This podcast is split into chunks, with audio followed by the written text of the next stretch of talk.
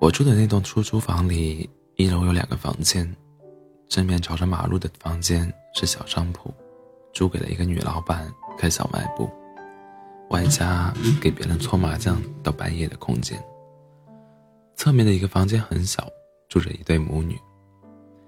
第一次发现他们的存在，是在有一天夜里，我加班到很晚，十一点多的时候回到家，发现小房间的门开着，门口。摆了几双洗得灰白的鞋。那是我第一次发现这个房间里面是有人住的。以前我一直觉得这是，这是一个仓库。小房间里亮着一盏很昏暗的灯。三月份的深圳还有些寒冷。女孩在门口给晒干的运动鞋穿上鞋带。不一会儿，母亲出来了，拿着很大一个盆。一个搓衣板，一张椅子，就直接在过道上搓起衣服来了。两人说着我听不懂的方言。我拿着钥匙，老半天打不开防盗门。突然听到女孩说了一句：“你钥匙不能插得太进去，得拔出来一点再把钥匙往上提一下。”我照做，果然起效，门开了。我诧异的看着女孩，她害羞的笑了，说：“这几天这栋楼好多租客都说门不好开，我觉得是这个锁头有点松了吧。”我报之以微笑，想给她一个自己手里拎着的一袋苹果，但是瞬间觉得太过唐突，忘了说女孩不是小孩子，已经是个看上去读高中的人儿了。这个年纪的敏感与细腻。让我终于不敢太过于热情，于是点头之后，我就进门上楼了。有一天，我需要早起去火车站接人，六点钟出门的时候，刚上刚好遇上女孩在门口刷牙，撞上我，她好像有些尴尬，一嘴的牙膏泡沫在嘴里，她赶紧喝一口漱口水，漱了一下，赶忙就吐在墙角下水道的路口，就跑回小房间去了。遇上天气好的时候，小房间的门口就会摆满了各式各样的东西，鞋子、棉絮、衣服，就挂在门口的架子上。这时候，小房间的铁门就会打开，用一块石头固定住。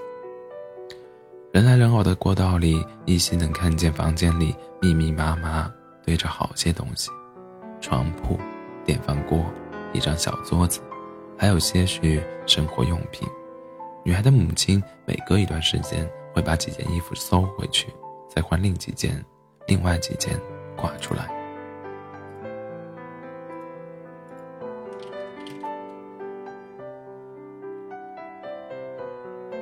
有一天听到楼下很大的吵闹声，原来是房东过来散步，发现一楼小房间门口挂满了各种东西，于是操着一口普通话跟粤语交杂。开始大声唠叨：“我告诉你，这是公共场所，你把你家东西都摆到过道里来了，你叫别人怎么走路，对不对？”母亲边点头边赶紧收拾门口的一堆杂物。房东还在继续念叨着：“我没有赶你的意思，只是你住在这里还要注意一下风气，不然我这里的其他租客会有意见的，不是？”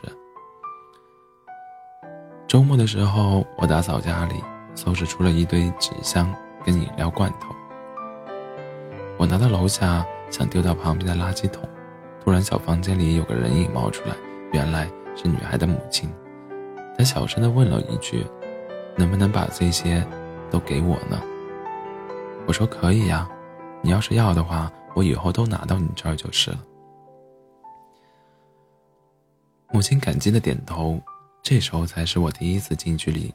看见他的容貌，四十多岁的年龄，皮肤还算好，没有很多皱纹，就是有些斑点。他还留着一头很长的头发，虽不至于浓密，但是打理的也是干净清爽。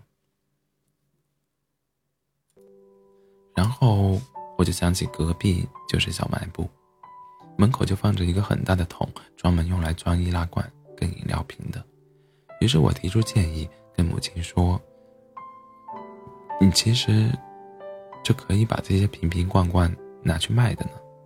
他听完，他听完这一句，赶紧摇头：“不行，那些是小卖部老板娘的，我不能这么做。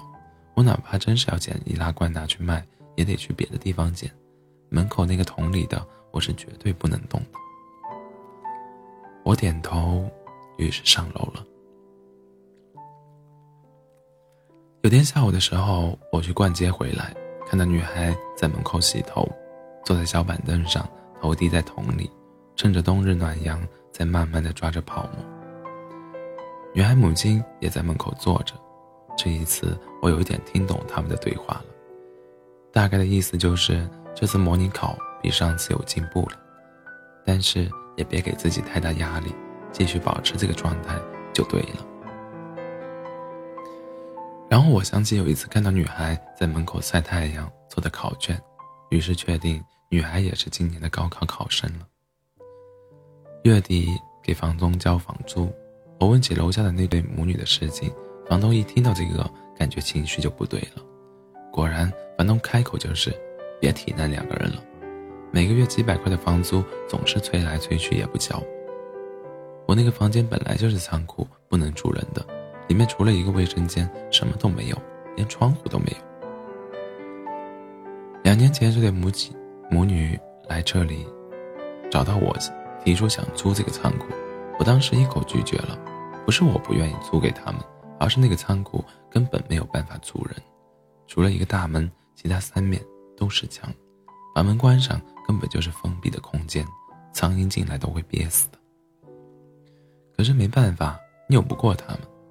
然后我提出说，不能影响其他租客的生活，晒衣服、做饭的事情让他们自己解决，我这才让他们住进来的。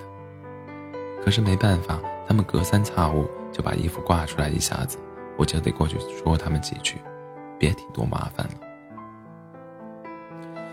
听完房东的唠叨，我开始明白一些事情，我终于知道为什么自己早出晚归的时候才会遇上他们，因为白天的时间。他们都没有办法开门，怕会影响到过道里的人。每次他们趁着太阳出来晒晒衣服、被子的时候，总是不到一会儿就要收进去了，因为被房东发现了会有意见。那天遇上女孩一大早在门口刷牙，他很是惊慌，不是因为他不好意思，而是他担心我会跟房东投诉他们。有一天下班。我跟朋友约在家里附近的餐厅吃饭，在楼下等朋友的时候，发现前面有辆推车，装着五六五六大袋垃圾。推车撞上石头后，有一大袋垃圾掉了下来，眼看就要滚到马路中间，我于是条件反射冲上前去，把垃圾袋挡住了。推车前伸出一个头，我定睛一看，居然就是楼下。就是家里楼下小房间里的那个女孩母亲，她也很是诧异，张开嘴，但是不知道说些什么。于是我赶紧回答说：“阿姨，我在这附近等人吃饭，你还没下班呢。”她回答说：“哦，今天周五，我把这些处理了才能走。嗯，我就在这栋楼里上班。”我帮他把垃圾袋弄上车，他便走了。这时候朋友走过来，他很是诧异地问我：“那个阿姨不是我们公司那一层的保洁阿姨吗？你怎么跟她聊上了？”我回答说：“她就住在我那栋楼呢，跟她女儿一起。她的女儿今年也要高考了。”朋友说：“难怪她之前到我们公办公桌附近拖地的时候会问起我们，打听我们的工作是什么。”学什么专业出身，可以干这个活，还问我们上大学学什么比较好一类的。朋友还告诉我，这个保洁阿姨跟其他阿姨不一样，其他的平时到点就下班了，但是她总是很晚才走。有时候问她，她也就说家里没什么事情。有天夜里加班的时候，我还看见她提着两个热水壶。在公司的开水房打水，被我们撞上了，赶紧解释说家里停电了，没开水喝。但是我觉得他也是经常这么做的吧，因为后来好几个其其他的同事也都跟我们说，好几次都遇上他夜里很晚过来打开水了。那天吃完饭回家，遇上了在门口坐着的女孩母亲。这一次，她主动跟我打起了招呼：“刚刚谢谢你的帮忙啊。”我说：“没事儿，这也不费什么劲，好吗？”然后我问：“小姑娘今天没回来吗？”她要补课，得周周日才回来呢。我又问：“她就在这附近上学啊？”女女孩母亲点头，继续告诉我。姑娘小学的时候，我就带她来来深圳了。这些年来，她每换一个学校，我就得换一个住处。工作的事情也比较容易，我比较勤快，餐厅里洗碗或者在写字楼里做保洁都可以。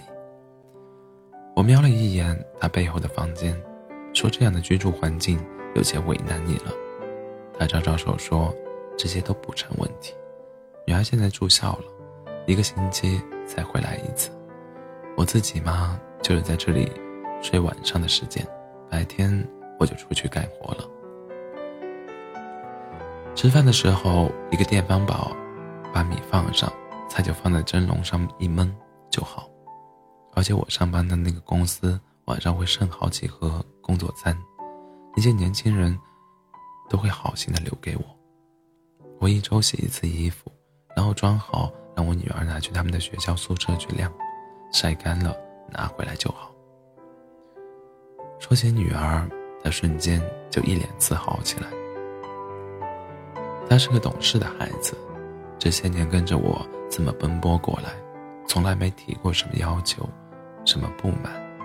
他还很努力，每次考试都是班上前十，我也从来不给他压力，只要顺着目目前的状况保持下去。考上一个不错的大学，将来可以自己找工作，独立于社会就好。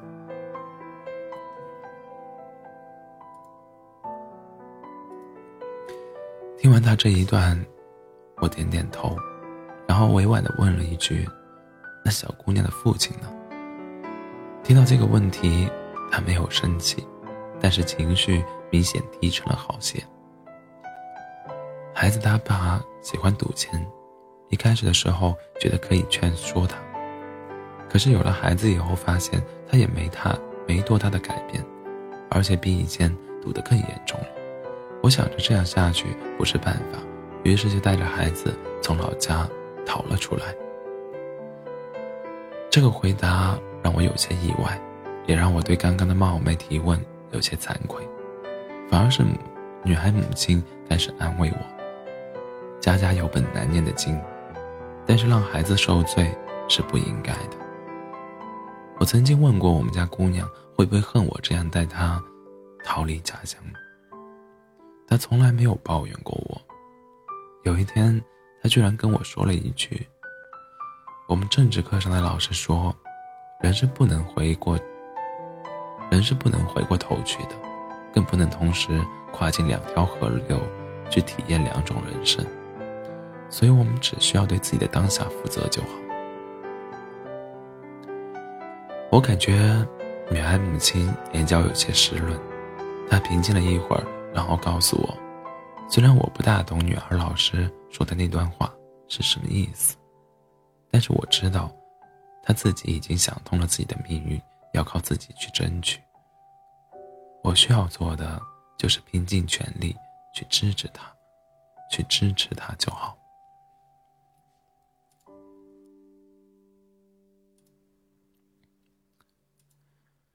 我接着问：“那你觉得深圳这些年大城市的日子，你觉得苦吗？”他笑着说：“生活到哪里不是苦的呢？想象着在老家的日子，一样的下地务农，在家干活，然后是各种家长里短的琐碎操心事。如果不是被逼到一定的份上了，我也不会狠下心来远离家乡，来到这里。”可是跟很多来这个城市里打工的人不一样的是，他们是有老家可回的，可是我们却是没有的。每个过年的过年的日子，深圳就像一座空荡的城，马路上的车辆稀稀疏疏，这里没有人放鞭炮，没有人舞狮子。我们去逛花市那几天，才感觉到一丁点儿过年的味道。我落落的问了一句：“那你会恨这里吗？”他突然一笑：“怎么会恨呢？感激都来不及了。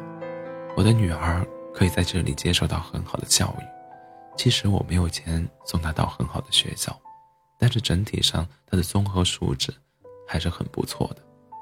而我，而我自己可以在这里找到一份自食其力的工作，足够养活我们母女二人。或许，在别人眼里。”会觉得我们活得很苦，很狼狈。可是对我们自己而言，我真的是一年一年把日子过好了。而且我家姑娘今年高考完，我们又进，我们又进入了到，进入到了一个新的阶段。再苦的日子，也都能过得下去，事在人为，不是吗？这一刻，我终于没有办法。提出别的问题，我，我更不能因为怜悯他，而要刻意提出帮忙，那对他们母女而言也是一种不尊重。从那以后，我总是想办法把家里各种不需要的纸纸盒整理打包好，然后拿下去给女孩母亲。遇上女孩周末回来，也会跟她聊上几句，问问他对什么感兴趣，将来想报考。什么样的大学跟专业？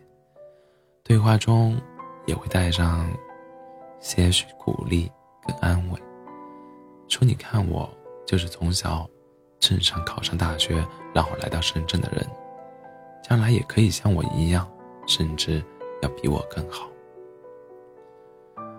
有天加班回来，遇上女孩母亲，她说：“我得多谢你一句，幸亏你这段时间。”跟我家姑娘聊天，我感觉她没有以前那么紧张了，至少她心里有一个榜样目标了。我们母女来深圳这么多年，没有亲人，也没有朋友，你是在学校以外跟她好好交流过的第一个人了。她还告诉我，很多时候你不需要说很多，但是你的出现，你的靠近，对我家姑娘来说就是一种幸运。因为你所经历过的大学，你正在经历的上上班族，这一切对她而言是看得到、够得着的东西。行动上的鼓励对她而言，才是最重要的。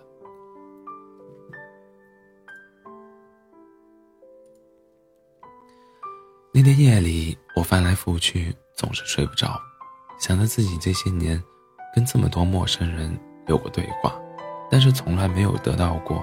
这么备受尊重的反馈，这让我受宠若惊，也让我感慨万分。我们都是这芸芸众生中卑微的一份子。大城市对很多人而言，承载着很多梦想，也带来很多心碎。看电影里，主人公站在十字路口，身后是高楼林立，灯火通明，身后是车，身后是车水马龙，人来人往。难免无限悲凉。每个人人背后都有故事，而这个离我最近的一对母女，在这个暗无天日的小仓库房间里，过了两年多的日日夜夜。这样想着，他们前面这十几年在深圳的另一栋楼房里的小房间里，也是如此这般生活过来。生活的苦难会压垮压垮很多人，但是。也会淬炼很多人。才有人跟我说，苦难是礼物。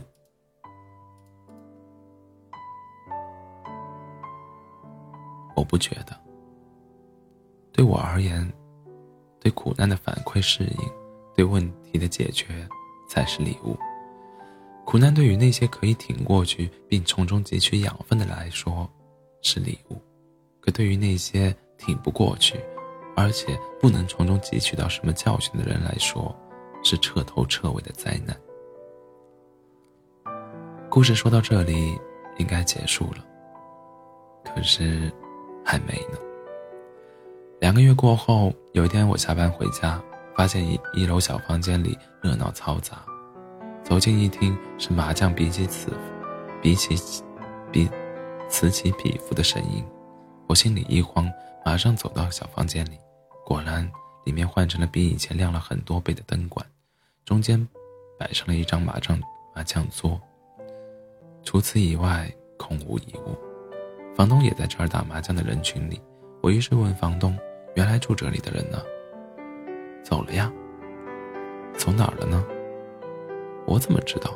能把他们送走，我都已经谢天谢地了。房东低着头看着手上的牌，始终没有抬头看我一眼。我继续问：“他们走的时候，难道没说什么吗？”